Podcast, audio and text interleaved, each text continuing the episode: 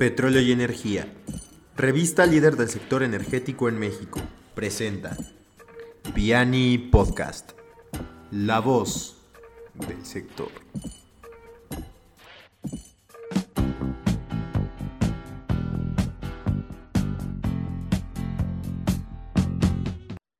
¿Qué tal? Bienvenidos a Piani Podcast, otro episodio más de nuestras emisiones y pues esperamos que estén muy bien en sus casas, estimada audiencia.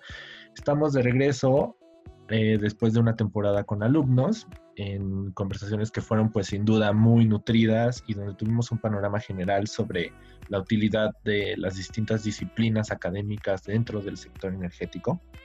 Pero ahora otro tema que queremos explorar y que nos atañe el día de hoy es el tema de transición energética y el COVID-19. Como sabemos, este, estamos en el segundo mes de cuarentena aquí en México y em, poco a poco en otros países que iniciaron antes su eh, aislamiento, pues están retomando las actividades económicas. Sin embargo, lo que llama la atención y lo que queremos poner en la mesa el día de hoy es justamente cómo las nuevas conductas, em, tanto de productividad como de producción, podrán ir em, pues eh, transicionando hacia otros métodos de, de obtención y también de, de generación de energía. Y es aquí donde entra el tema de transición energética justo por esta parálisis el petróleo actualmente pues si bien sus precios están fluctuando y, siguen este, siendo un tanto como precios de maremoto, por así decirlo, no sabes qué es lo que va a ocurrir. También es cierto que es un reflejo de que esta parálisis pues, tendrá repercusiones para el resto del año y entonces hay oportunidades para la generación de energía por otros métodos. Asimismo, lecciones que nos hemos llevado y que nos estamos llevando con respecto al cambio climático y la repercusión de nuestras actividades en el medio ambiente, que ha sido de los temas que hemos platicado con los estudiantes.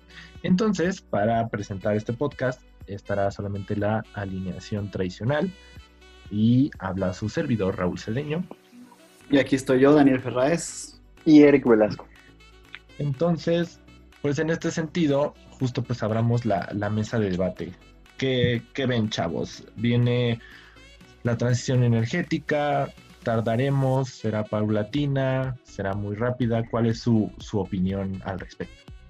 Pues mira, yo creo que hasta antes de, este, de esta crisis del coronavirus, la transición energética era algo que se hablaba mucho y algo que se esperaba, pero que hablando realista, o sea, de forma realista, no iba a ser algo que sucediera rápido porque estábamos muy, estamos muy cómodos, o bueno, estábamos muy cómodos en nuestro modelo de, en general, de vida, nuestro modelo de vida.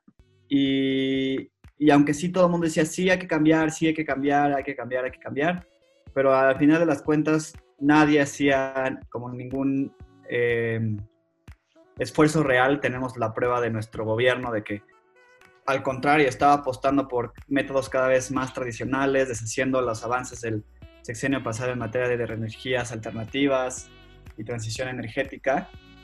Y yo creo que eso es un típico caso de procrastinar un poco. Claro.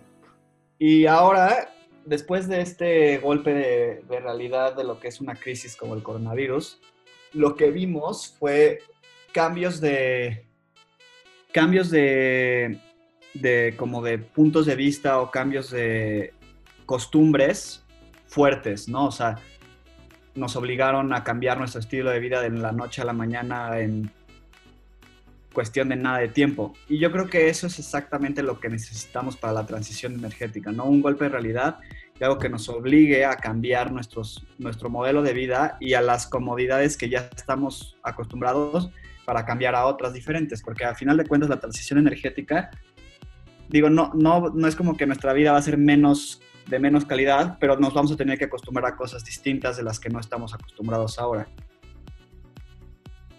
Sí, justamente algo importante es que también, aunado al tema, pues el, medio ambiente ha ido teniendo pues varios cambios, ¿no? Sobre todo en, en, la contaminación, al menos dentro de la Ciudad de México, pues se ha visto reducida, ¿no? Un poco esta contaminación y que incluso en otros países, este, pues muchos animales incluso han estado en las ciudades. Creo que eso es algo que pues nunca habíamos visto, al menos en esta, en esta era moderna, y pues que la pandemia vino a, dar también este golpe de realidad sobre la reducción de la contaminación y el cuidado del medio ambiente. Claro, bueno, que ahí sumando, en el caso de la Ciudad de México es particular porque, o sea, sí, según los registros sí hubo días que hubo mejoría, pero lo que fue curioso es que sí tuvimos días donde estuvimos a punto de contingencia. Entonces, aquí lo que llama la atención y un poco también el llamado en, cuestiones de cambio climático y contaminación de las urbes, muchas veces, este, y lo hemos platicado en este espacio, contaminación significa transporte, como que se tiene eso muy en el ente colectivo. Pero yo creo que aquí un, un llamado interesante es justamente para toda la zona industrial que rodea precisamente a la Ciudad de México, que era la que estaba provocando este, pues, la contaminación continua, a pesar de que la movilidad se había bajado. Entonces, en ese sentido, es, es también, al menos en mi perspectiva, un llamado a la forma de justamente cómo las cadenas de producción pues son culpables al final del día y en mayor medida que el transporte claro. de la contaminación, ¿no? Sí, sí. claro. Y, y, y, lo, y, lo, que ahorita comenta Eric, digo, aunque es un punto muy válido, este, si ven el, el video que acabamos de subir a YouTube, también tiene un lado como medio oculto, que es que en realidad la mejora que ahorita hay en cuestiones de contaminación y así alrededor del mundo y que vemos que no hay ballenas en Acapulco y el agua ya está cristalina otra vez y así, solo es como un espejismo en realidad, o sea, en realidad cuando regresemos, si nada cambia, esos, esos como pasos positivos se van a ver completamente destruidos, ¿no? Y yo creo que lo que esto nos hace reflexionar es que algo que circula mucho en redes de que no podemos reg regresar a la normalidad porque la normalidad es lo que causó este problema, ¿no? Entonces yo creo que sí debe de haber cambios de, de costumbres y cambios de hábitos fuertes y eso yo creo que va a beneficiar justo la transición energética. Claro, no, y, y, también algo interesante a notar es justamente que al final del día este, esto es una moneda de dos caras. La primera es obviamente la situación actual y todos están tomando pues acciones digamos un poco en concreta. En, en, el caso, por ejemplo, petrolero, pues Arabia Saudita, Rusia, grandes países que están involucrados en ese sector, por ejemplo, pues ya anunciaron que están eh, sobre todo viendo el tema solar. Eh, otras empresas también ya dijeron que van a entrar en eólico, proyectos hidráulicos y demás, un poco como en señales de ya tenemos que actuar. Pero en línea de lo que dices, Daniel, es cierto, o sea, ¿qué, qué, qué tanto de la conducta va a cambiar en beneficio de esto y, y no solo qué tanto cambie, sino qué tan rápido cambie. Yo dudo que sea pues a la de ya. Yo creo que sí. como que va a durar con una conciencia de dos minutos y después va a venir otra vez el vicio de, de un paradigma que pues viene de muchos años atrás.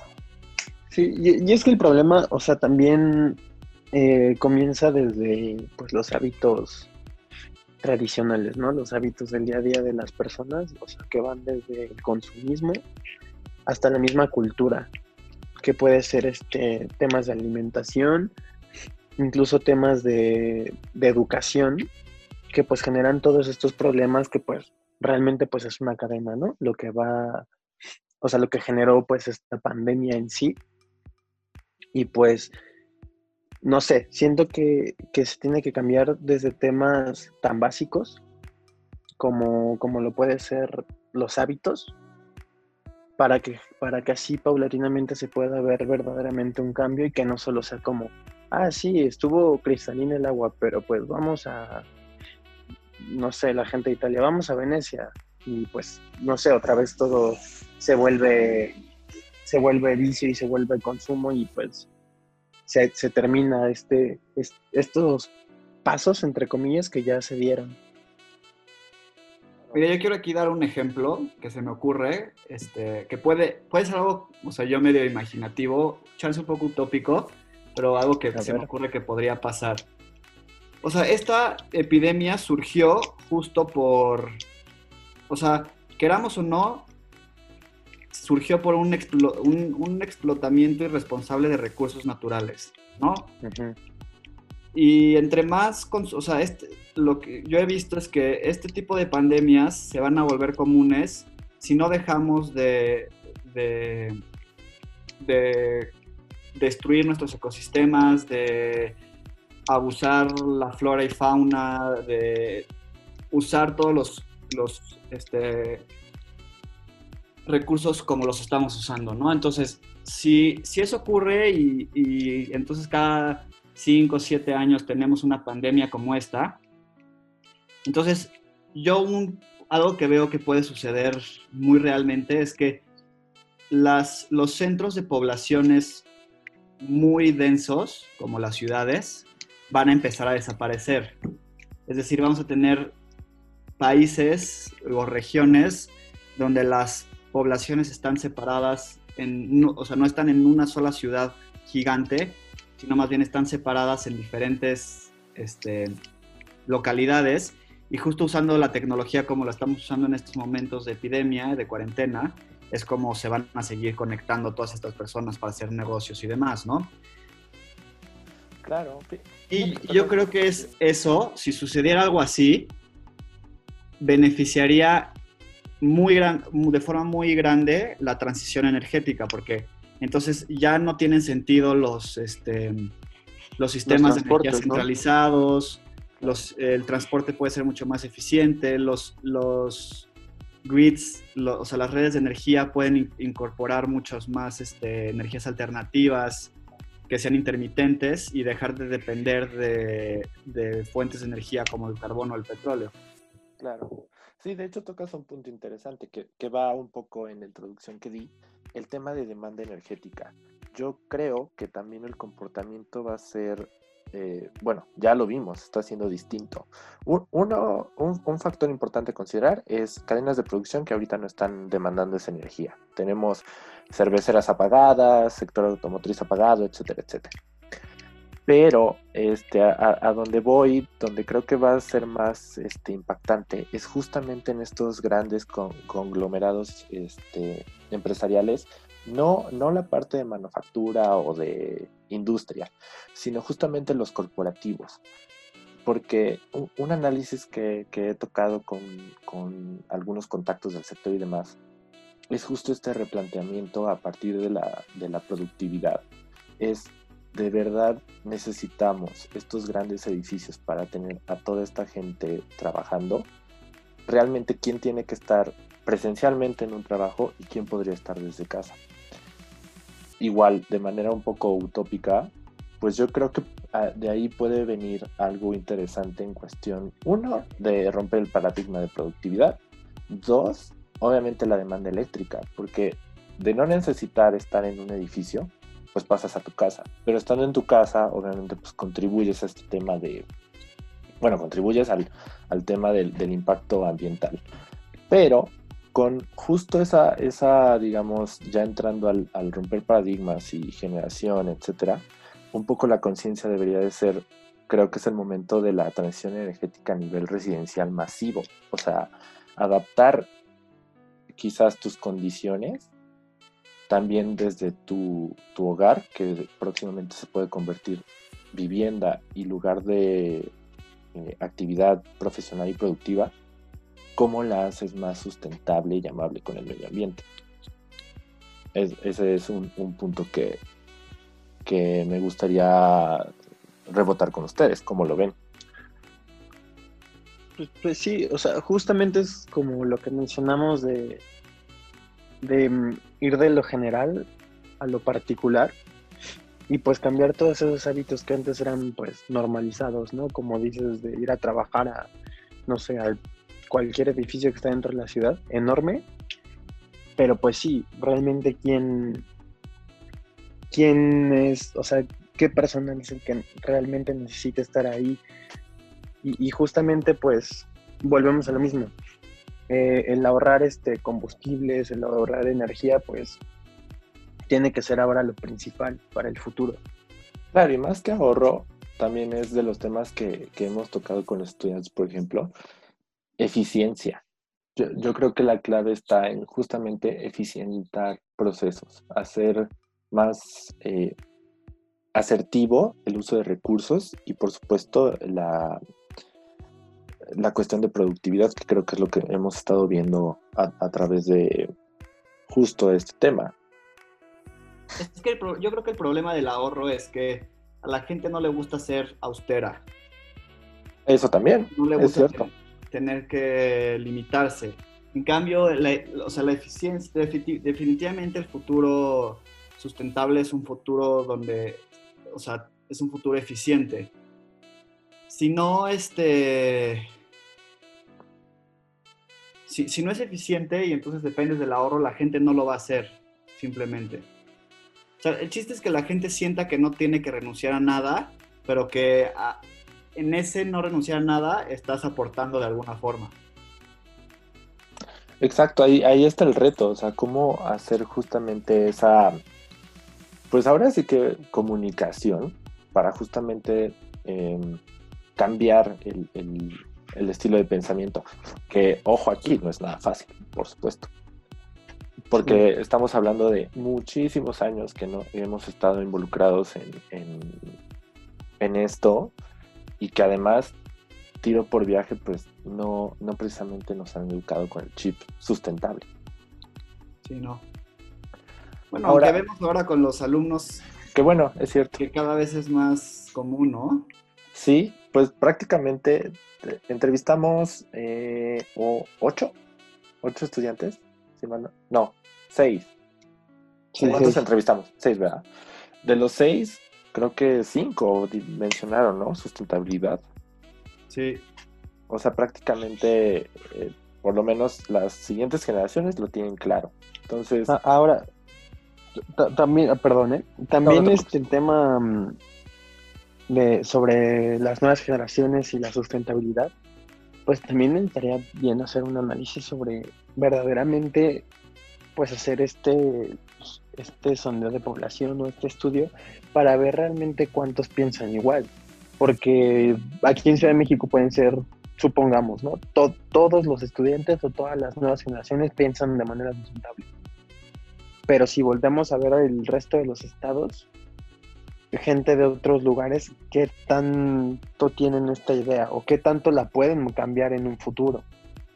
Pues para no seguir es una cuestión de educación, ¿no? O sea, yo creo que la, o sea, hay una fuerte relación entre la población que está que tiene acceso a educación y la, población que piensa de forma sustentable.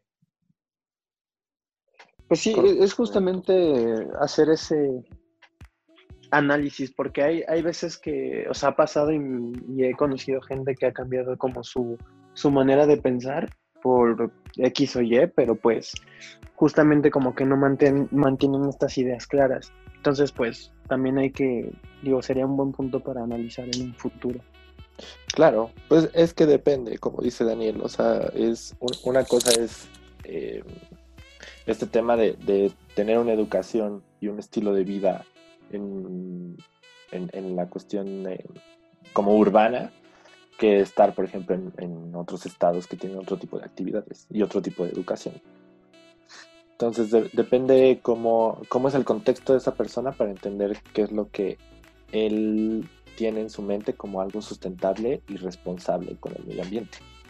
Bueno, y regresando un poco como al tema de transición energética más, más cerrado, yo creo que yo creo que este tipo de, o sea, esta pandemia y estas medidas que hemos estado tomando, que están acostumbrando a la gente a medidas más extremas, yo creo que sí pueden abrir una puerta a, a, volver más fácil o más eh, fluida la transición energética. Sí, yo también lo creo. Lo, creo porque finalmente fue un, como algunos lo describen, un respiro a, toda la actividad económica. Y nos dimos cuenta justo de eso, o sea, que, que sí es vital y qué es lo que se tenía un poco extra. El tiempo obviamente irá marcando qué es lo que, lo que funcionó y los aprendizajes, pero yo sí creo que lo va a acelerar, no en el corto plazo, pero sí con posibilidades al mediano. Todo, todo dependerá sobre todo de, de la, cómo se restablezca el mercado petrolero, que digo, desafortunadamente sigue siendo en algunos casos, no todos, este, pero eh, ahí sí palancas de desarrollo o economías principales para ciertos países. Lo que llama la atención y que también quería ponerlo en la mesa para ir cerrando la conversación es el caso México. ¿Qué es lo que vemos en, el, en, particular en México? Que pues digo, nos, están, nos hacen creer esa, esa realidad de que somos un país petrolero, pero la realidad es que no. Sea, no representamos un, un gran aporte al mercado petrolero lo cual a nosotros pues debería ser más bien un llamado de atención a las posibilidades que tenemos en materia de transición energética. No sé, no sé qué opinan al respecto. Pues, pues sí, o sea, justamente creo que siempre hemos sido como, como que esta historia siempre ha sido modificada al paso de los años. No, no me refiero al sector petrolero, sino en todos los temas siempre la historia es modificada y pues a la conveniencia de ciertos, o sea, para, no sé si para el poder o para qué sea, pero pues siempre se nos ha hecho creer pues diferentes cosas, ¿no? Entonces, y, es algo que lo pudimos ver en la reunión donde estuvo Nale, en la UPEP Plus, que pues realmente no, o sea, México no, no representó como un gran porcentaje en la reducción de petróleo, o sea, con el resto de los países.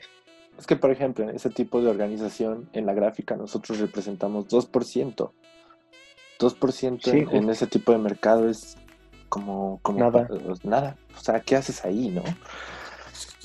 Este, pero pues es, es ahí un poco un, es un freno desafortunado para temas de transición energética donde México sí realmente tiene potenciales muy interesantes.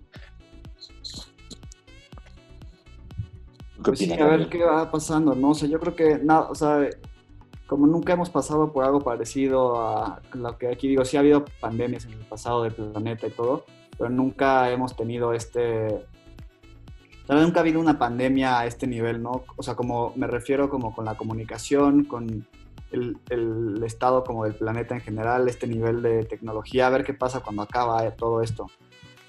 Es correcto. Entonces, en conclusión, la transición energética estamos de acuerdo que va, sin embargo no sabemos con qué velocidad irá. Eh, y de mi parte, pues yo creo que el llamado de atención es, pues ha sido tangible. Estos dos meses serán cruciales en ese sentido.